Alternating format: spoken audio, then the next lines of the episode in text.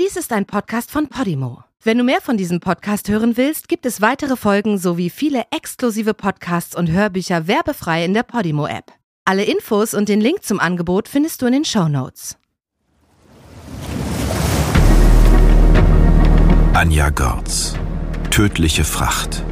Ein Sylt-Krimi. Gelesen von Peter Lonzek.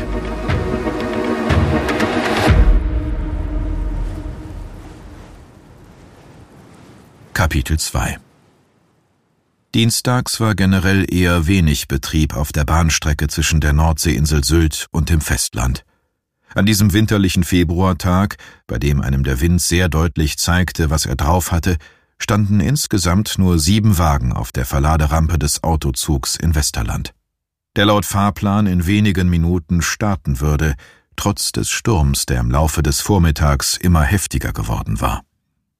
Das erste Auto in der Reihe, ein dunkelblauer Volvo Kombi, in dem ein Mann am Steuer saß, fuhr langsam auf den flachen Anhänger des Autozugs und blieb schließlich direkt hinter der blauen Lok stehen. Manch ein Gast war eher zögerlich, wenn es darum ging, auf den Transportanhänger aufzufahren. Links und rechts war der dachlose Waggon seitlich lediglich durch dünne, hüfthohe blaue Metallwände begrenzt, daher wirkte der Autozug zunächst vielleicht etwas klapprig. Das Geräusch, das die Wagen beim Auffahren machten, erinnerte an den Sound, den metallene Fußabstreifer machten, wenn man zu heftig auftrat. Der Arbeiter der Bahn, der an der Absperrung stand, winkte den nächsten Fahrer heran, schaute immer wieder auf die Uhr. Es ging jetzt darum, möglichst zügig die wartenden Wagen auf den Zug zu bringen, damit man pünktlich in Nibel sein konnte.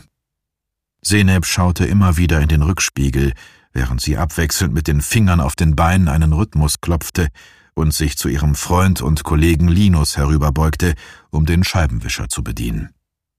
Mensch, wo bleibt er denn? Linus gab ihr keine Antwort, sondern einen Kaugummi. Seine Lösung, immer wenn er nicht weiter wusste, Kaugummi, Bonbons, Lakritz. Zucker, kauen, um nicht reden zu müssen. Der Wagen vor ihnen machte sich bereit, um auf den Transportanhänger aufzufahren. Die grell leuchtenden Rücklichter blendeten sie, als der Scheibenwischer die neue Ladung Schneematsch von der Frontscheibe fegte. Seneb konnte sehen, wie der Fahrer vor ihnen gestikulierte und das Mädchen neben ihm heftig nickte. Sie selbst wäre lieber noch auf Sylt geblieben. Schon jetzt vermisste sie das Meer, und nicht nur das. Es ging für sie und ihre beiden Kollegen wieder zurück an die Polizeischule in Eutin. Nach einem halben Jahr Hospitanz in der Dienststelle Westerland hatten sie sich von liebgewonnenen Kolleginnen und neuen Freunden gestern vorerst verabschieden müssen. Sie wollten alle drei in die Laufbahngruppe 2 oder wie ihr Vorgesetzter Kowalke in Westerland immer noch sagte, in den gehobenen Dienst. Seneb selbst hatte die Voraussetzungen für die Ausbildung bei der Polizei nur gerade so erfüllt, einen Zentimeter über den erforderlichen 1,60 Meter groß und gerade 17 Jahre alt geworden, mit einem BMI von 29 und einem Delfin-Tattoo an der rechten Schulter, hatte sie dank ihrer guten Noten und bestem Abschneiden im Sporttest den Ausbildungsplatz bekommen, auf den sie so sehr gehofft hatte. Nie hatte sie etwas anderes werden wollen als Kriminalpolizistin. Dank ihrer herausragenden Zensuren hatte sie in der Grundschule ein Schuljahr übersprungen und als 16-Jährige nach dem Abitur als Jahrgangsbeste die Schule verlassen. Weder hatte sie sich von ihrem Vater, einem Anwalt, dazu überreden lassen, Jura zu studieren, noch auf ihre Mutter gehört, die der Ansicht war, dass ein Jahr im Ausland jedem jungen Menschen guttun würde. Im August war sie für das Studium von Hannover nach Eutin in die Gemeinschaftsunterkunft bei der Bereitschaftspolizei gezogen. Dort waren ihr Ali Reza und Linus begegnet, die beide aus Frankfurt am Main kamen und sich schon aus der Schule kannten. Alle drei teilten die Leidenschaft für den Beruf und den Traum von der Kripo. Inzwischen hatten sie drei Semester an der Polizeischule mehr oder weniger erfolgreich hinter sich gebracht – das vierte Halbjahr der Ausbildung sah Praxis vor, und so waren sie als Unterstützung für die Kollegen auf Sylt hier gewesen. Ali Reza war mehr der Mann für die Praxis, war deshalb froh über jeden Tag, den er nicht am Schreibtisch verbringen musste. Linus ließ sich gern von den Frauen ablenken, die er immer und überall kennenlernte. Die Insel mit den Urlauberinnen, die meist nach ein paar Tagen oder Wochen wieder abreisten, kam ihm da sehr gelegen. Seneb hatte sich das Leben auf der sogenannten Insel der Reichen und Schönen etwas aufregender vorgestellt, auch hinsichtlich der Arbeit. Hatte sich ausgemalt, wie sie Schmuggler auf einem schnellen Boot verfolgen und Morde an Prominenten aufklären würde. Aber stattdessen gehörten zu ihren Ermittlungsaufgaben in Westerland Fälle von Sachbeschädigung, Trunkenheit am Steuer, Geschwindigkeitsüberschreitungen und Kelleraufbrüche. Das Aufregendste war eine Serie von Diebstählen aus meist leerstehenden Villen gewesen. Zu diesem Zeitpunkt waren die Ermittlungen noch nicht abgeschlossen, und sie würde nie erfahren, ob die Kollegen die oder den Täter fassen konnten. Meistens waren sie und ihre beiden Freunde sowieso für irgendwelche Schichten in der Wache in Westerland eingeteilt gewesen, während nebenan im alten Telekom-Gebäude die Kriminalpolizei auf der Suche nach einem Kunsträuber Überstunden machte. Und nun standen sie hier am Bahnhof und warteten mal wieder auf den Kollegen Ali Reza. Vom Glanz der Insel der Schönen und Reichen war hier wenig zu sehen. Ein tristes Bahnhofsgelände, nicht anders als in vielen anderen Städten Deutschlands. Mann, der macht mich wahnsinnig mit seiner Unpünktlichkeit, Hast du Ali gesagt, dass der Zug um fünf nach zehn abfährt?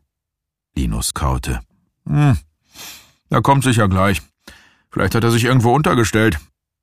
Der Regen war inzwischen wirklich heftig. Und wie sie auf der Frontscheibe sehen konnte, mischte sich immer mehr Schnee darunter.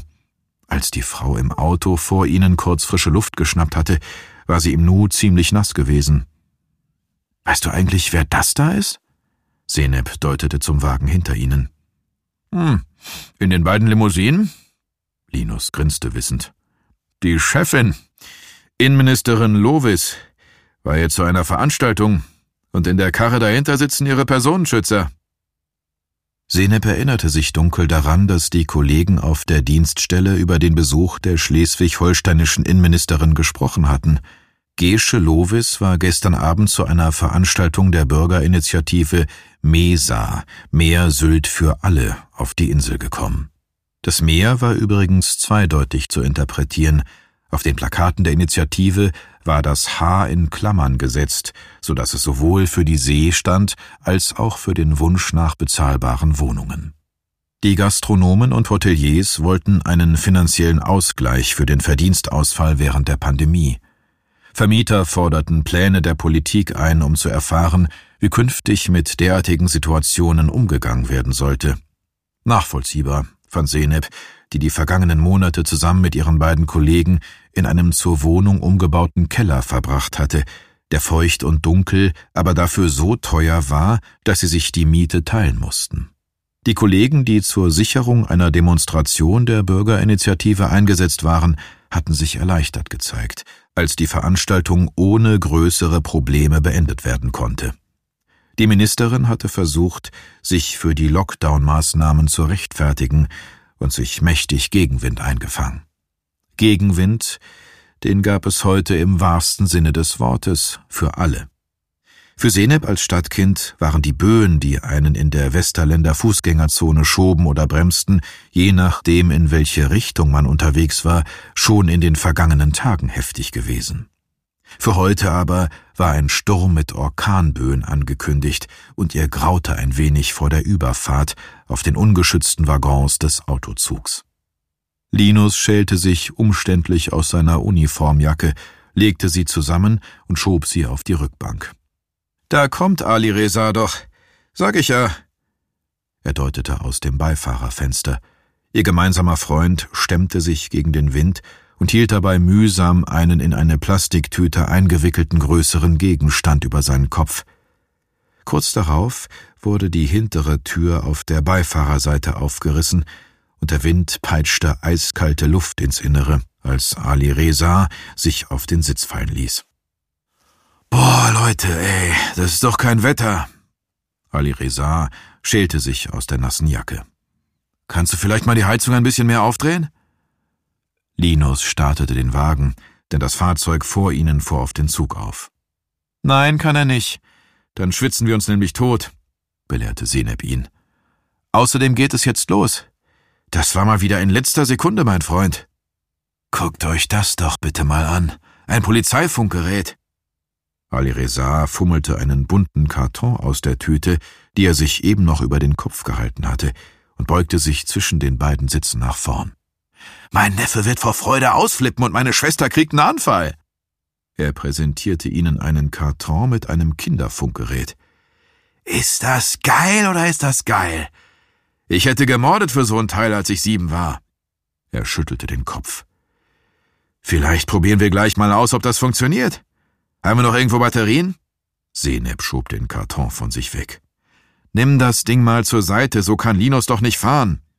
Ah, Spielverderber. Ali Reza ließ sich in den Sitz zurückfallen. Also wenn, dann bitte Spielverderberin, verbesserte Seneb ihn und grinste. Linus kaute heftiger. Seneb wusste, dass er es nie im Leben zugeben würde, aber Linus hatte mächtig Bammel davor, den Wagen auf den Zug zu lenken. Er fuhr grundsätzlich nicht gerne Auto, wusste aber, dass er es in diesen Job nicht besonders weit bringen würde, wenn er nicht am Steuer sitzen wollte. Deshalb bewegte er sich außerhalb seiner Komfortzone, so oft es möglich war. Sie hatten an einem Abend mit unzähligen Shots darüber philosophiert, wann die Zeiten wohl anbrechen würden, in denen man Verbrecher auf dem E-Bike verfolgen konnte, weil sich Mörder und Räuber wegen der geänderten Umweltbedingungen und der immensen Benzinpreise selbst kein Auto mehr leisten konnten. Wunschdenken bei Linus, aber es war ein lustiger Abend gewesen. Senep hatte sich für heute als Fahrerin angeboten, aber das Steuer seines eigenen Wagens hätte ihr Freund niemals jemand anderem überlassen. Linus umklammerte das Lenkrad so fest, dass seine Fingerknöchel weiß hervortraten und folgte mit starr nach vorn gerichtetem Blick dem roten Porsche vor ihnen auf den Autozug. Frau Ministerin, wir müssen jetzt losfahren. Gesche Lovis suchte über den Rückspiegel Augenkontakt zu ihrem Fahrer. Ist schon in Ordnung, Bernd. Herr Bremer kann gerne hier bei uns mitfahren und dann drüben auf dem Festland in den anderen Wagen wechseln. Jan Bremer, der Journalist, der während der Reise durch verschiedene Orte des Landes sonst im Wagen der Personenschützer mitfuhr, saß neben ihr. Sie hatte sich bereit erklärt, ihm während der Wartezeit hier in Westerland einige Fragen über den Verlauf der gestrigen Veranstaltung zu beantworten. Im Grunde würde sie dieses Gespräch gerne so schnell wie möglich hinter sich bringen, um dann ab Nibel endlich allein zu sein. In Gegenwart des Journalisten musste sie nicht nur jedes Wort auf die Goldwaage legen, sondern auch darauf achten, dass er nicht hinter ihr Geheimnis kam. Sie wollte sich gar nicht erst vorstellen, wie die entsprechende Schlagzeile ausfallen würde, wenn er dahinter kam, was sie zu verbergen versuchte. Damit sich der Typ nicht in irgendeine Story verbiss, die sie auf keinen Fall lesen wollte, die ihr am Ende womöglich sogar den Weg ins politische Berlin verbaute, sollte sich dieser Jan Bremer gut behandelt fühlen. Wir könnten, fuhr sie fort, währenddessen noch ein paar Themen abarbeiten, und ich habe später noch Zeit, mich auszuruhen, auf dem Weg von Nibel nach Kiel. In Ordnung, wenn Sie das so möchten? Der Fahrer nickte. Ich schreibe eben eine Nachricht an die Kollegen im Begleitwagen. Bei dem Wetter möchte ich nicht unbedingt aussteigen. Bernd tippte eine kurze Nachricht in sein Telefon. Umgehend ertönte ein Signal, das eine Antwort aus dem Folgefahrzeug meldete. Bernd las die Nachricht. Das geht in Ordnung, sagen die Personenschützer, wenn Sie dann an der Verladerampe in Nibel wieder umsteigen zu den Kollegen in den anderen Wagen, wandte sich der Fahrer an den Journalisten. Vorausgesetzt natürlich, dass diese Idee auch für Sie hilfreich wäre, vergewisserte sich Gesche. Sie wollte auf jeden Fall vermeiden, wie eine machthungrige Zicke rüberzukommen, eine, die einfach entscheidet, ohne Rücksicht auf das, was andere wollen. Sehr gerne. Der Journalist nickte und schob mit dem Zeigefinger seine Brille nach oben auf die Nase. Gesche hatte diese Geste schon mehrfach bei ihm beobachtet, Sie war weniger der Tatsache geschuldet, dass Nasenrücken und Brille nicht zueinander passten, als vielmehr einer Übersprungshandlung, wenn ihr Gegenüber sich erst innerlich sammeln musste. Sie wusste, Bremer witterte die Chance, endlich etwas über die Innenministerin herauszufinden, was aus seinem geplanten Buch einen Bestseller machen könnte. Die Autobiografie einer Politikerin, einer Frau, die quasi aus dem Nichts Ministerin für Inneres, ländliche Räume, Integration und Gleichstellung geworden war, als der Vorgänger wegen Sexismusvorwürfen seinen Posten räumen musste, sollte sein Durchbruch als Autor werden. Eine halbe Stunde Zeit mit ihr allein war ihm in den vergangenen Wochen, seit er mit seiner Arbeit begonnen hatte, noch nicht vergönnt gewesen. Gesche konnte sich gut vorstellen, wie er innerlich jubilierte. Statt investigativer Recherche waren seine Tage gespickt gewesen mit ihren offiziellen Terminen, bei denen er im Hintergrund beobachten durfte, wie die Innenministerin Hände schüttelte und sich Klagen anhörte. Er hatte es sich also ausgesucht. Und Gesche war es gerade recht, dass ihr Terminkalender so dicht war mit Terminen. Sie hätte sich selbst dafür in den Hintern treten können, dass sie weich geworden war. Das musst du machen, Gesche. Das ist deine Chance für mehr Bekanntheit. Der Typ ist in der Medienszene total beliebt und gilt als echt netter Kerl. Du musst es nur richtig steuern. Dann kann dieses Buch deine Karriere befördern. Erzähl ihm ein paar witzige Erlebnisse aus deiner Jugendzeit oder über deinen ersten richtigen Freund und der frisst dir aus der Hand. So hatte ihre Pressesprecherin ihr ans Herz gelegt, die Anfrage anzunehmen. Also hatte sie zugesagt und stand jetzt ständig unter Beobachtung. Bei jedem Gläschen Sekt, bei jedem Anstoßen mit Gewerkschaftern oder während einer Jubiläumsfeier konnte sie nicht das tun, wonach ihr eigentlich der Sinn stand. Es sei denn, sie wollte, dass Bremer keine Biografie, sondern ein Enthüllungsbuch verfasste. Wenn er jetzt, auf der Überfahrt nach Nibül, die Hintergrundinformationen über ihren steinigen Weg von der Steuerbürogehilfin mit Abitur in der Abendschule bis zum Jurastudium bekam, dann könnte sie diesen übereifrigen Schreiberling vielleicht noch vor dem Abendessen wieder loswerden. Er würde sich für seine wahnsinnig empfindsame Recherche auf die Schulter klopfen und sie sich mit einer Flasche Wein einen schönen Abend machen. Gerade mal vier Anhänger würden belegt sein, wenn alle Autos auf den Zug aufgefahren waren. Nach Saison und dann dieses Wetter, da blieben die, die nicht unterwegs sein mussten, lieber zu Hause. Johannes Sörensen verfolgte durch das kleine Seitenfenster seiner Lok das Beladen der Transportanhänger. Der Kollege, der die Fahrer einwinkte, ließ heute etwas mehr Platz zwischen den Fahrzeugen als die gewöhnlichen 30 Zentimeter.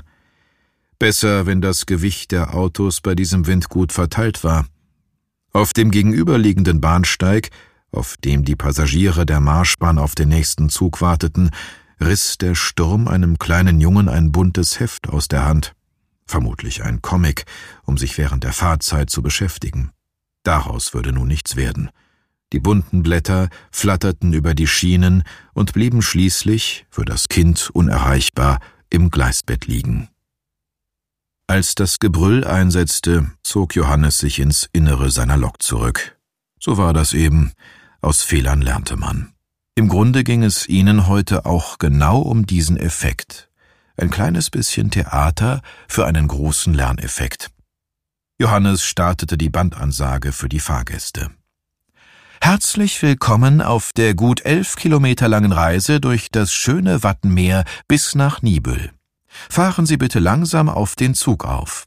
Wenn Sie auf dem zugewiesenen Platz angekommen sind, ziehen Sie die Handbremse an und legen den ersten Gang ein. Bei Automatikautos wählen Sie bitte die Stellung P und stellen Sie den Motor aus. Noch war nicht abzusehen, wie dieser Tag verlaufen würde, da konnte es nicht schaden, die Nase noch einmal in den Wind zu halten.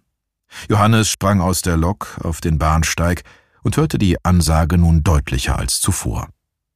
Während der Autozugfahrt, die etwa 35 Minuten dauern wird, bleiben Sie bitte immer im Fahrzeug sitzen. Im Notfall können Sie die Notbremse an den seitlichen Geländern über das rote Seil ziehen. Ein Tipp. Schalten Sie das Licht und das Radio während der Fahrt aus. Wie immer erloschen an dieser Stelle der Ansage die Scheinwerfer. Für den Fall, dass dennoch eine leere Autobatterie das Losfahren bei Ankunft in Nibül verhindern sollte, stehen Kollegen mit Starthilfe dort für Sie bereit. Und noch ein wichtiger Hinweis. Das gelbe Seil, das Sie an den Seiten der Waggons sehen, ist ein Notrufseil. Betätigen Sie diesen Notruf bitte nur, wenn Sie dringend Hilfe benötigen.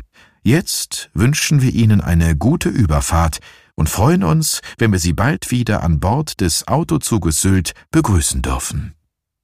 Es ging los. Es ging jetzt wirklich los, dachte Johannes und nahm im gleichen Moment einen Aufruhr am Ende der Fahrzeugreihe wahr. Er stellte sich auf die kleine Leiter am Führerhaus der Lok, hielt sich an den seitlichen Haltestangen fest, während er sich zurücklehnte und versuchte zu erfassen, warum es da hinten nicht weiterging. Der Wagen direkt vor Kai, die dunkle Limousine, die zur Ministerin gehörte, war an der Reihe auf den Anhänger aufzufahren, bewegte sich aber nicht von der Stelle. Er schaute auf die Uhr. Zehn Uhr drei. Noch zwei Minuten bis zur geplanten Abfahrt aber ohne seinen Sohn konnte er auf keinen Fall fahren. Kai sah seinen Vater aus der Lok springen. Er schaute abwechselnd auf seine Uhr und auf den Audi mit den getönten Scheiben, der vor ihm plötzlich stehen geblieben war. Ganz offensichtlich hatten die beiden Schränke, die für den Schutz der Ministerin zuständig waren, Probleme, das Auto erneut zu starten. Der Fahrer lief jetzt zwischen aufgeklappter Motorhaube und Kofferraum hin und her. Der andere Mann, der an der Beifahrerseite ausgestiegen war, beriet sich mit ihm vor der aufgeklappten Motorhaube. Dann stiegen beide wieder ein. Die Scheinwerfer gingen kurz an und wieder aus, der Motor gab immer noch kein Geräusch von sich. Kai hörte nur das Plattern der Tropfen auf seinem Wagendach und das entfernte Brummen der Lok. Das durfte doch wohl nicht wahr sein. Sollte alles wegen einer beschissenen Autopanne ins Wanken geraten? der gut ausgeklügelte Plan ins Wasser fallen, weil zwei Deppen aus Kiel sich besser mit Kraftsport als mit Motoren auskannten? Sein Vater kletterte auf die kleine Leiter an der Lok und schaute in seine Richtung, zog sich mit einer Hand die Kapuze tiefer in die Stirn und versuchte offenbar zu erkennen, was los war und warum es nicht weiterging. Außer der Limousine, der Personenschützer und seinem eigenen Wagen waren alle Fahrzeuge inzwischen auf dem Anhänger. Laut Fahrplan mussten sie jetzt abfahren. Er durfte auf keinen Fall zulassen, dass die Aktion heute platzte. Das konnte er den anderen von der Bürgerinitiative nicht antun. Außerdem verfolgte er noch eine ganz eigene Agenda, die er auch nicht aufschieben wollte. Kai überlegte keine Sekunde länger und lenkte seinen Kombi dann einfach an dem stehenden Wagen vorbei auf den Autozug. Sein Vater grinste, streckte den Daumen nach oben in seine Richtung und verschwand dann wieder in der Lok. Das Grinsen würde ihm noch vergehen, da war sich Kai sicher. Die Kollegen haben ein Problem mit ihrem Auto. Es springt nicht mehr an. Ohne Werkstatt ist da nichts zu machen. Sie kümmern sich darum und wir treffen uns dann drüben in Nibel wieder. Gesche Lovis versuchte, aus dem Tonfall ihres Fahrers herauszuhören, ob diese Situation zu einem echten Problem werden konnte. Bernd deutete auf den grünen Passat Kombi hinter sich, der eben das Begleitfahrzeug überholt hatte. Ich denke, es ist für uns schwierig bis unmöglich, jetzt noch irgendwie vom Zug herunterzukommen und auch hier zu bleiben. Deswegen schlage ich vor, dass wir drüben auf dem Festland warten. Wir können nach der Überfahrt dann immer noch entscheiden, ob wir alleine nach Kiel durchfahren. Bis dahin wissen die Kollegen vielleicht auch schon, wie aufwendig die Reparatur wird oder ob man einen Ersatzwagen bekommen kann. Sehr gut, danke. Gesche wollte unbedingt so schnell es ging wieder aus dem Auto heraus. Und das bedeutete schnell aufs Festland und schnell nach Hause. Sie fand die Maßnahme mit den Personenschützern sowieso übertrieben. Herrje, sie war schließlich nicht die Ministerpräsidentin, sondern nur eine Landesinnenministerin. Und ja, hin und wieder gab es Drohbriefe und hässliche Kommentare in den sozialen Netzwerken, die einem schon mal die Lust auf politische Arbeit verderben konnten. Aber das war nichts, weswegen sie sich wirklich Sorgen machte. Sie glaubte einfach nicht daran, dass jemand sie körperlich angreifen, verletzen oder gar töten wollte. Man durfte diese ganzen anonymen Drecksschleudern einfach nicht so ernst nehmen. Jetzt ging es zunächst einmal darum, den Dreck zu verbergen, den dieser Journalist an ihrer Seite gerne unter dem Teppich finden wollte. Das ist ja toll. Das bedeutet ja, dass wir ein bisschen mehr Zeit für unser Gespräch haben, wenn wir auf dem Festland auf die anderen warten müssen. Jan Bremer war sichtlich begeistert von der neuen Idee und ließ sich lächelnd in den weichen Ledersitz zurückfallen. Gesche griff nach ihrem silberfarbenen Thermobecher, musste aber feststellen, dass er bereits leer war. Haben die Kollegen etwas dazu gesagt, wie sie sich den weiteren Verlauf unserer Fahrt vorstellen? Sie versuchen einen Mechaniker zu finden, der sich den Wagen direkt hier an der Verladestation anguckt. Dann können Sie mit dem nächsten Autozug in einer Stunde nachkommen. Eine Stunde. Plus die Überfahrt, also mindestens zwei Stunden, bis sie den Journalisten endlich wieder los war. Zumindest würde es in Nibel eine Möglichkeit geben, an das Gepäck im Kofferraum zu kommen. Sie würde sich etwas einfallen lassen müssen. Kriminalhauptkommissar Rüdiger Kowalke war froh, dass die Ministerin mit ihrer Entourage endlich wieder von der Insel verschwand. In erster Linie waren die Kolleginnen und Kollegen von der Schutzpolizei eingespannt gewesen, um rund um den Besuch von Gesche Lovis für Sicherheit zu sorgen. Doch im Sylter Kommissariat herrschte in allen Abteilungen Personalknappheit, es kam auf jeden und jede an, um auch nur den täglich anfallenden Kleinkram zu schaffen. Zu allem Überfluss war die Zeit der Polizeischüler bei ihnen ab heute vorbei. Die drei jungen Leute hatten ordentlich was weggeschafft in ihren Monaten an der Westerländer Dienststelle, mal drüben bei der Schutzpolizei, mal hier bei der Kripo. Auch ohne die ganz großen Kapitalverbrechen und außerhalb der Hauptsaison gab es für Kriminalpolizei und Wache genug zu tun. Alkoholkontrollen nach den Dorffesten, die nun wieder ohne Urlauber stattfanden, Geschwindigkeitssünder mussten gefasst werden, die die Verbindungsstraßen zwischen den Dörfern zur Rennstrecke umfunktionierten. In Schulen und Kindergärten hatten sie Fahrradtraining angeboten, und auch die Einheimischen lebten nicht immer in inniger nachbarschaftlicher Eintracht, sondern benötigten ab und an Unterstützung, um einen heftigen Streit zu schlichten. Hier wie überall auf der Welt wurde die Polizei gerufen, wenn eine Katze von einem Baum nicht herunterkam oder wenn jemand in einem Discounter lange Finger machte. Und dann beschäftigte sie diese Serie von Einbrüchen in leerstehende Villen, bisher ohne jede Spur auf einen Täter. Ganz zu schweigen davon, dass sie noch nicht einmal absehen konnten, wie groß der Schaden wirklich war, weil viele Eigentümer noch gar nicht oder nicht mehr auf der Insel waren. Manch ein Millionär aus München oder Berlin feierte Silvester in seinem Reddachhaus in Kampen oder Keitum und verschwand dann bis zum Sommer wieder. Wenn da ein Fernseher oder eine Designerlampe fehlte, hatte es bisher noch niemand gemerkt. Heute aber würden sie es entspannter angehen lassen bei der Kriminalpolizei. Vor dem Dienst war Kowalke beim Bäcker vorbeigefahren und hatte ein zweites Frühstück für alle besorgt. Im Radio lief ein Disco-Hit aus den 80ern. Das Geplauder der sechs, die um den runden Holztisch saßen, Brötchen schmierten und Kaffee nachschenkten, hatte etwas Einschläferndes. Ich fände es ja super, wenn die sich heute auf der Sitzung für das neue Konzept entscheiden, hörte er Levke sagen. Es geht doch eigentlich nicht mehr darum, ob wir hier zu viele Ferienwohnungen haben, sondern nur noch darum, irgendwie aufzufangen, was in den vergangenen Jahren in diesem Bereich alles schiefgelaufen ist. Engagierst du dich heimlich in der Bürgerinitiative, Levke? Carsten lachte. Du bist doch nur genervt, weil du durch deine Unpünktlichkeit so oft den Zug verpasst.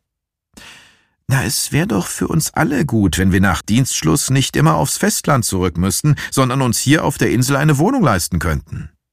Kowalke schenkte sich gerade seinen zweiten Kaffee ein, als mit einer heftigen Böe eine Ladung Hagelkörner gegen die Fensterscheibe prasselte. Levke zuckte zusammen. Müssen wir uns eigentlich Sorgen machen wegen der für nachher angekündigten Demo am Rathaus? wandte sie sich an ihn. Nein, das machen die Kollegen von der Wache ganz alleine. Ich denke, jetzt, wo die Ministerin wieder weg ist, wird sich der Auftrieb in Grenzen halten. Erst recht bei diesem Wetter. Die üblichen Verdächtigen von der Bürgerinitiative, die ein paar Pappen hochhalten, hörte er sich sagen und hoffte, dass er recht behielt. Bisher war sein Kontakt zu den Aktiven der Bürgerinitiative auf die Informationen begrenzt, die er der Zeitung entnahm. Er hielt sich von Veranstaltungen, auf denen über das Wohl der Insel debattiert wurde, lieber fern. Nicht, dass es ihn nicht interessiert hätte, mit welchen Ideen die Initiative ihr Ziel, mehr bezahlbaren Wohnraum für alle zu schaffen, umsetzen wollten. Aber die Heftigkeit, mit der an diesen Abenden wirtschaftliche Interessen auf Inselliebe stießen, strengte ihn zu sehr an. Deshalb las er lieber die Berichte mit den Zusammenfassungen in der Zeitung, um auf Stand zu bleiben. Rüdiger Kowalke hatte wirklich keine Lust auf Stress. Johannes hörte nichts als das rhythmische Wischen der Scheibenwischer und das dumpfe Dröhnen der Motoren. Musik in seinen Ohren. Das, was er vor sich sah, waren für andere Menschen nur Schienen, Querschwellen und Schotter, für ihn jedoch sein Leben und die schönste Aussicht, die man sich nur denken konnte. Er war durch viele Zufälle Lokführer geworden. Nach Sylt war er durch seine Frau gekommen, die er in einem Café in Nibel kennengelernt hatte. Sowohl der Job als auch die Insel waren zu seinem Leben geworden. Kai, sein Sohn, natürlich auch. Vor allem nach dem Tod seiner Frau. Aber ohne die Stunden in seiner Lok, ohne die vielen Stunden am Meer, wäre er ganz sicher durchgedreht. Als Kai auf den Zug aufgefahren war, hatte der Kollege an der Verladerampe die rot-weiße Kette wieder vor die Zufahrt gehängt und Johannes konnte endlich losfahren. Nur sechs Minuten später, als im Fahrplan vorgesehen, hatten sie Westerland verlassen. Heute kam es auf so etwas wie Pünktlichkeit sowieso nicht an. Johannes ließ einen prüfenden Blick über sein Cockpit schweifen. Für andere Menschen mochten die drei kleinen Bildschirme, die Hebel und roten Knöpfe aussehen wie in jedem Leitstand. Er aber kannte jede kleine Unebenheit am Griff des Schalthebels, wusste, wo er die Jalousie am Frontfenster anfassen musste, damit sie sich nicht schief abwickelte, und nach welchem Handgriff das rechts von ihm angeschlossene Tablet sich mit dem Strom verband, obwohl im Verbindungskabel ein Knick war. Die ersten fünf Minuten der Fahrt von Westerland Richtung Festland waren Johannes immer die liebsten. Der Moment, wenn sich kurz hinter Morsum das Land weit öffnete, keine Häuser mehr die Sicht verdeckten und er einen freien Blick auf das Watt hatte. Er konnte von links nach rechts schauen und überall bis zum weit entfernten Horizont sehen. Meer und Deichwiesen, Lahnungsfelder zur Landgewinnung, ein paar Möwen, Bastölpel und Austernfischer, und sonst gar nichts. Himmel und Land, die Schienen vor sich und das Dröhnen der Lok in den Ohren. Am liebsten war ihm der Herbst, wenn die Sonne noch ab und zu durch die Wolken blitzte, mitunter gab es dann einen ganzen Regenbogen, der aus dem Meer zu wachsen schien. Heute war damit nicht zu rechnen. Der Wind zerrte an der Bahn und schob sie, wenn es noch schlimmer würde, müsste Johannes sich gleich regelrecht an den Bahndamm herantasten. Dann würden sie nur im Schritttempo weiterfahren können. Die Sicht durch das zweigeteilte Fenster war trotz des gut funktionierenden Scheibenwischers heute auch nicht optimal. Links und rechts des Eisenbahndamms, auf dem die Schienen verliefen, war jetzt nichts mehr zu sehen als die bewegte Nordsee. Aufgewühltes, schlammiges, graubraunes Meer. Johannes erinnerte sich an die alten Geschichten über die Anfänge der Marschbahn, die nur tideabhängig fahren konnte. Im Winter hatte sich das Eis damals teilweise zu einer echten Barriere zusammengeschoben. Ersten Versuchen, einen Damm zu bauen, waren immer wieder Sturmfluten in die Quere gekommen. 1927 schließlich war die Verbindung vom Festlandbahnhof Klangsbüll nach Westerland feierlich eröffnet worden. Bei gutem Wetter war während der Fahrt an diesem Punkt der Strecke rechter Hand die Insel Föhr zu sehen, linker Hand Dänemark. Heute konnte Johannes wegen des Niederschlags weder das eine noch das andere erkennen. Das Meerwasser schwappte teilweise bereits auf den Bahndamm, aber die Schienen waren noch frei.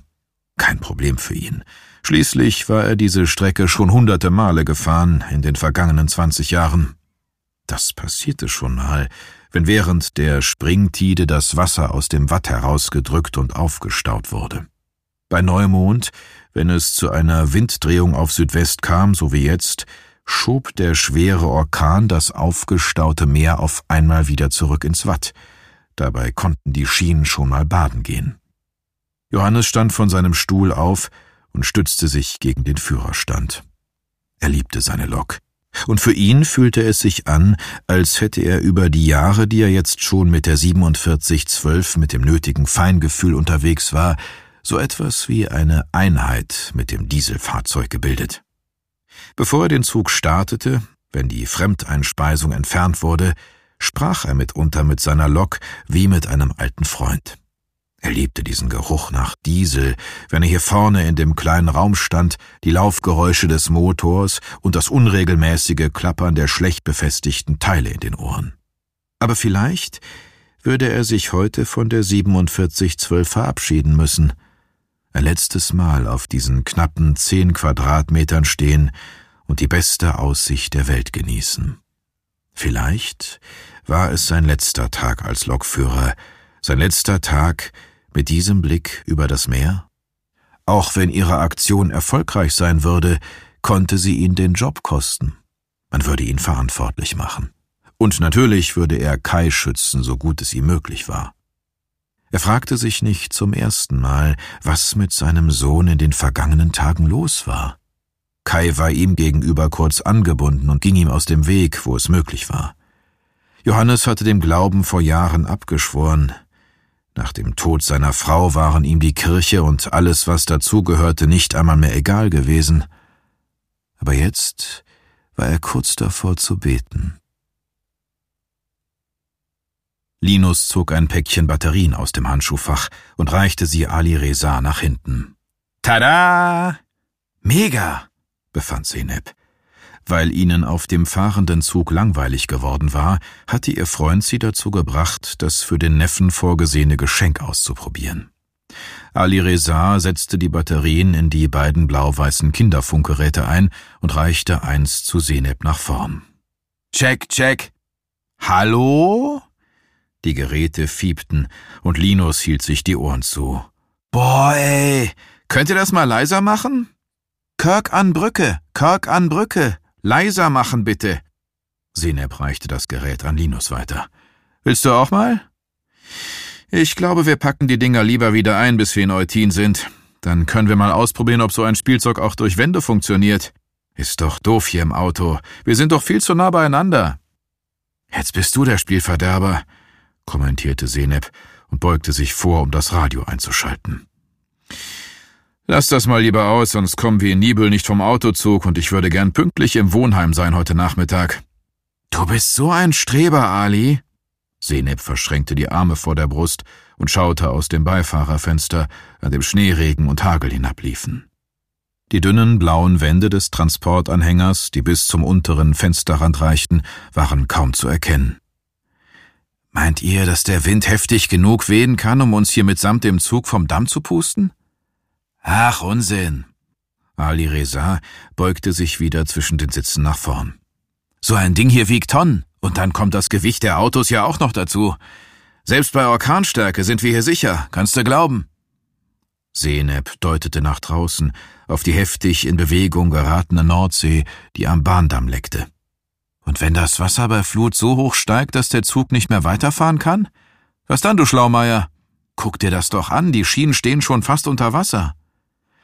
Können wir jetzt vielleicht mal das Thema wechseln? Linus schaute in den Rückspiegel und kämmte sich mit den Fingern die Haare in Form.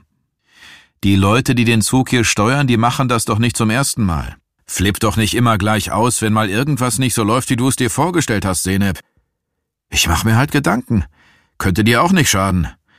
Worüber wolltest du denn reden, bis wir in Eutin sind? Über deinen Friseur? Sehr witzig. Linus ließ sich im Sitz zurückfallen. Könntet ihr euch vorstellen, mal ganz zurückzukommen nach Sylt und hier zu arbeiten? So für immer? Ich will doch zur Mordkommission. Seneb schüttelte den Kopf. Das wäre mir echt zu öde. Überleg doch mal, den letzten Mord haben die hier irgendwann in den 80ern bearbeitet, glaube ich. Immer nur Diebstahl und Einbruch? Nee, ganz so eintönig ist es ja auch nicht, kommentierte Ali Reza von der Rückbank. Ich war ja ein paar Tage bei der Kripo und die machen schon auch noch andere Sachen. Drogen, Körperverletzung. Ich würde trotzdem lieber nach Berlin gehen nach der Ausbildung. Berlin? Linus verzog das Gesicht. Echt jetzt? Das ist doch die Hölle. Kein Personal, schlechteste Ausstattung ever. Da bleibe ich lieber in Schleswig-Holstein. Sag mal, werden wir langsamer? Seneb versuchte aus dem Seitenfenster heraus etwas zu erkennen. Linus betätigte den Scheibenwischer. Das Pärchen im Wagen vor ihnen steckte die Köpfe zusammen. Na, die zwei kriegen auf jeden Fall gar nichts mit vom Wetter. Linus machte ein Knutschgeräusch. Eiskalte Luft wehte ins Wageninnere, als Ali Reza sein Fenster herunterließ. Ali, muss das sein? Mensch, der Regen kommt doch voll hier rein. Das Fenster wurde wieder geschlossen. Ali fuhr sich mit der Hand über das nasse Gesicht und deutete nach vorn. Ich glaube, wir halten an. Rüdiger Kowalke hatte gerade von seinem Mettbrötchen abgebissen, als ein Brummen in der Hosentasche ein Anruf ankündigte. Die angezeigte Westerländer Festnetznummer kam ihm vage bekannt vor. Er nahm das Gespräch an, während er kauend vom Tisch aufstand und aus der Küche in den Flur der Dienststelle wechselte. Kowalke? Rüdiger? Hier ist Isabel. Isabel Matthiesen, ihres Zeichens Bürgermeisterin der Gemeinde Sylt und außerdem seine Nachbarin in Hörnum, ließ ihn nicht zu Wort kommen. Tamara ist verschwunden, und ich habe gleich ab elf diese Sitzung mit dem Bauausschuss. Die Demonstranten stehen vor dem Haus und in den Gängen. Ich fürchte, das eskaliert, wenn auf der Sitzung doch die Entscheidung gegen das neue Beherbergungskonzept getroffen wird. Zum Glück haben deine Kollegen das alles noch gut im Griff. Du kennst doch die Leute von der Bürgerinitiative. Die schreien gern mal ein bisschen und wollen gehört werden, aber im Grunde sind die ganz friedlich. Dein Wort in Gottes Gehörgang.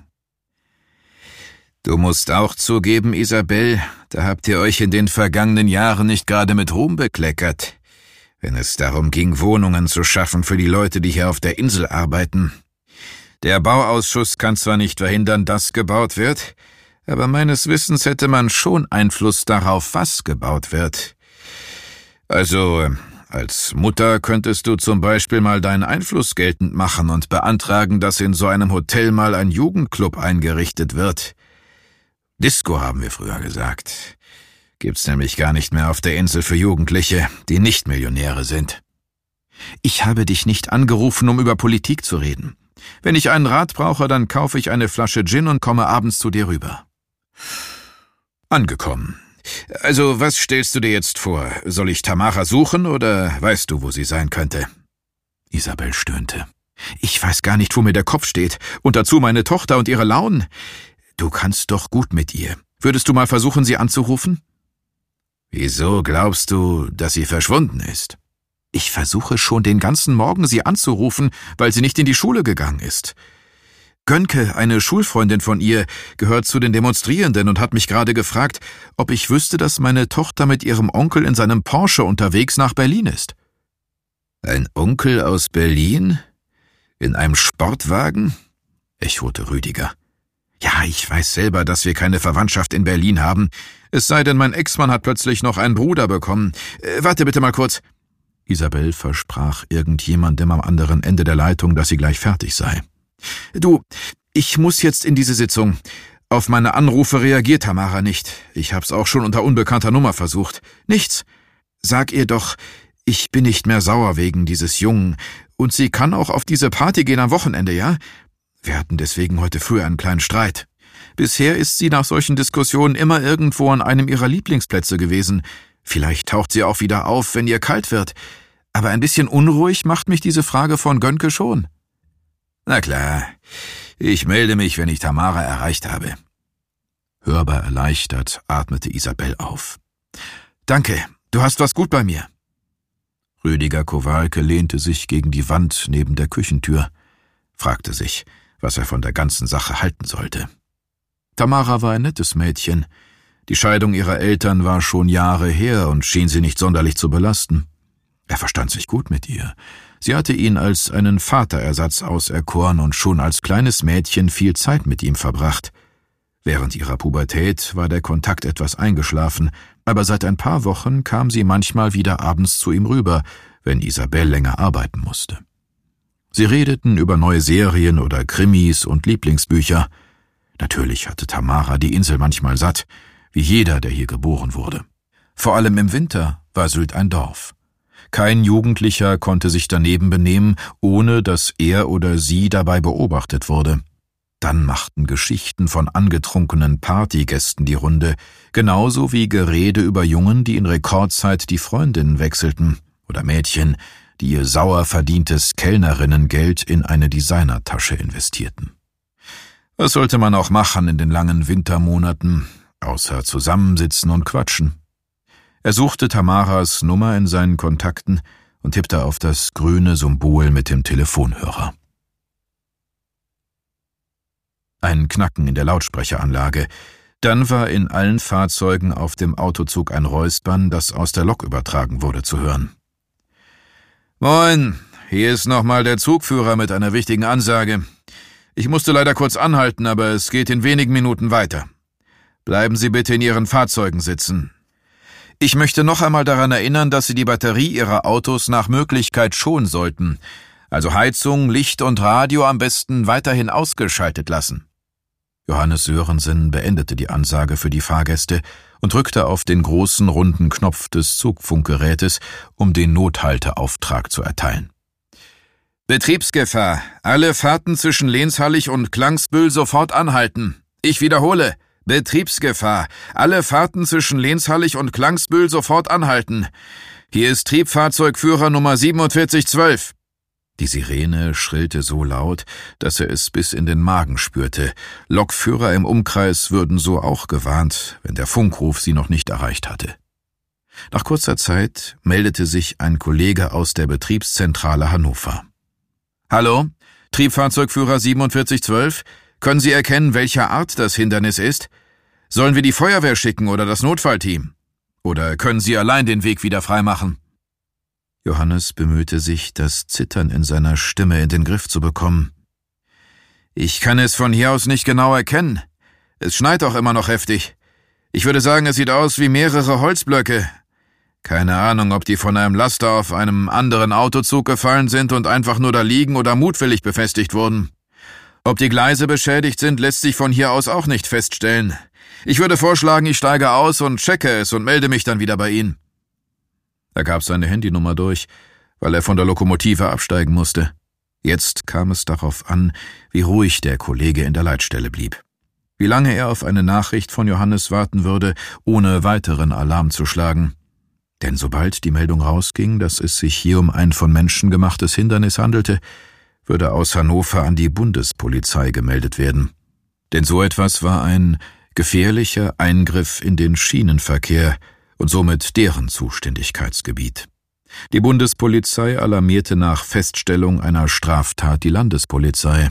Sie hatten dieses Szenario vorab durchgespielt, und dank Sanna aus der Bürgerinitiative, einer pensionierten Polizistin, zumindest eine ungefähre Ahnung davon, wie lang die Wege von einer zur anderen Stelle waren.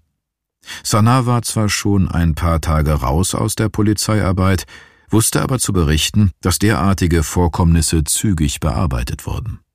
Sobald also die Leitstelle den geringsten Verdacht hatte, dass auf dem Hindenburgdamm etwas nicht in Ordnung war, wenn sie auf ihren digitalen Anzeigen sahen, dass seine Lok sich nicht weiter Richtung Festland bewegte und der Fahrer sich nicht wie verabredet zurückmeldete, würde vermutlich irgendwer nervös werden und Alarm schlagen. Jetzt ging es darum, möglichst schnell zu handeln und so den Plan der Bürgerinitiative bis zum Ende durchzuziehen. Johannes schickte eine Nachricht an seinen Sohn im letzten Wagen. Zeit läuft, geht los. Es passierte tatsächlich. Sie zogen die Sache durch. In wenigen Stunden würde sein Autozug Thema aller Nachrichtensendungen in Deutschland sein. Sein Zug und das, was dann mit ihm passiert war. Johannes versuchte sich von den Gedanken abzulenken, was alles noch schiefgehen konnte, und konzentrierte sich darauf, langsam ein- und auszuatmen.